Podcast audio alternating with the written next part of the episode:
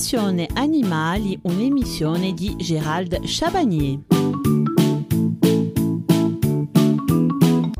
Comme tous les mois, nous allons ce mois-ci découvrir une autre espèce de plus en plus prisée par les amateurs de reptiles. Il s'agit du serpent. Il en existe plus de 3000 espèces différentes. Toutes ne peuvent être adoptées car certaines sont très dangereuses et bien sûr interdites. Nous nous familiariserons avec cet animal fascinant et mystérieux et apprendrons à mieux le connaître. Mais avant tout, un peu d'histoire. Le serpent est apparu il y a environ 150 millions d'années. Contrairement aux idées reçues, ils sont plutôt timides envers l'homme et attaquent avant tout pour se défendre. Il n'existe que 10% de serpents venimeux sur plus de 3000 espèces. Il existe des serpents aquatiques, en eau douce comme les anacondas, et en eau marine.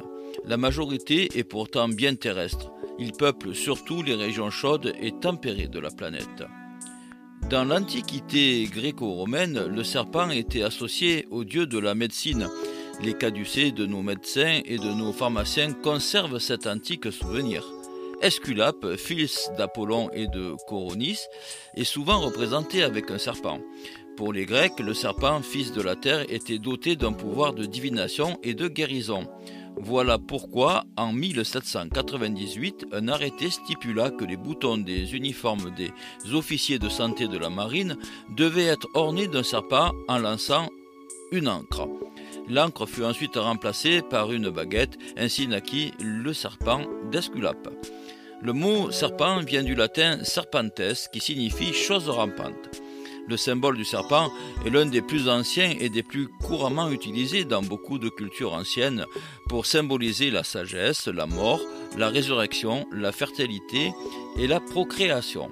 Bien que le serpent ait en majorité des significations positives, il peut parfois représenter quelque chose de mal ou de néfaste selon les cultures. Le serpent est un reptile au corps allongé. Il se déplace par ondulation. Il n'a aucune patte et son corps est cylindrique et recouvert d'écailles. Le serpent n'entend rien puisqu'il ne possède aucun tympan. Cependant, il se repère grâce aux vibrations. Le serpent des blés mesure entre 80 cm et 1,20 m. Il est d'une couleur plutôt orange avec des taches rouges tout le long de son corps. Le bois constrictor possède lui une couleur plus crème avec des taches plus sombres, virant sur le brun et le rouge et bordé de noir. Enfin, le python royal a lui une trame noire avec des taches dorées et blanches à ses extrémités. Ce dernier n'est pas le plus grand des serpents puisqu'il ne mesure que 1,20 m environ tout comme le serpent des blés. En revanche, le bois constructeur peut lui atteindre les 4 mètres de longueur. Comment reconnaître le mâle de la femelle? Alors parfois les propriétaires de serpents veulent savoir comment sexer leur serpent. Le problème est qu'il n'est pas aussi simple de savoir si un serpent est un mâle ou une femelle. À l'extérieur, les serpents mâles et femelles se ressemblent. Cependant, avec un peu d'expérience, il existe des moyens de différencier les deux sexes. Les méthodes suivantes de sexage des serpents ne doivent être utilisées que par des personnes expérimentées ou du personnel vétérinaire. Si vous êtes un novice des serpents et que vous souhaitez connaître le sexe de votre serpent, trouvez une personne expérimentée ou un vétérinaire pour vous montrer ces méthodes. Le serpent risque de se blesser s'il est mal exécuté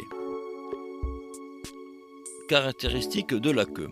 Alors les serpents mâles ont une paire d'hémipèdes en forme de tube, c'est les organes sexuels, qui sont normalement assis dans leur corps. Ce sont fondamentalement deux petits pénis qui sont gardés en sécurité à l'intérieur de la queue du serpent. Les serpents femelles n'ont pas d'hémipène. Étant donné que ces organes sexuels sont logés à l'intérieur du serpent mâle, ils peuvent ne pas être évidents pour vous au début il y a des indices visibles qu'ils sont là. Cependant, vous pouvez regarder la forme et la longueur de la queue pour vous aider à déchiffrer si votre serpent est un mâle ou non. Les mâles auront une queue qui est plus épaisse et plus longue que leurs homologues femelles. Cela diminue également différemment, en partant d'épaisseur puis en diminuant soudainement jusqu'au bout.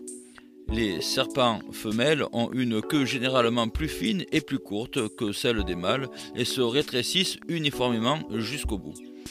Bien que les différences puissent être assez notables lorsqu'on l'on compare deux serpents côte à côte, il est plus difficile de les comparer si vous n'en avez pas un à côté de l'autre. Il ne faut pas attendre une grande affection de la part d'un serpent.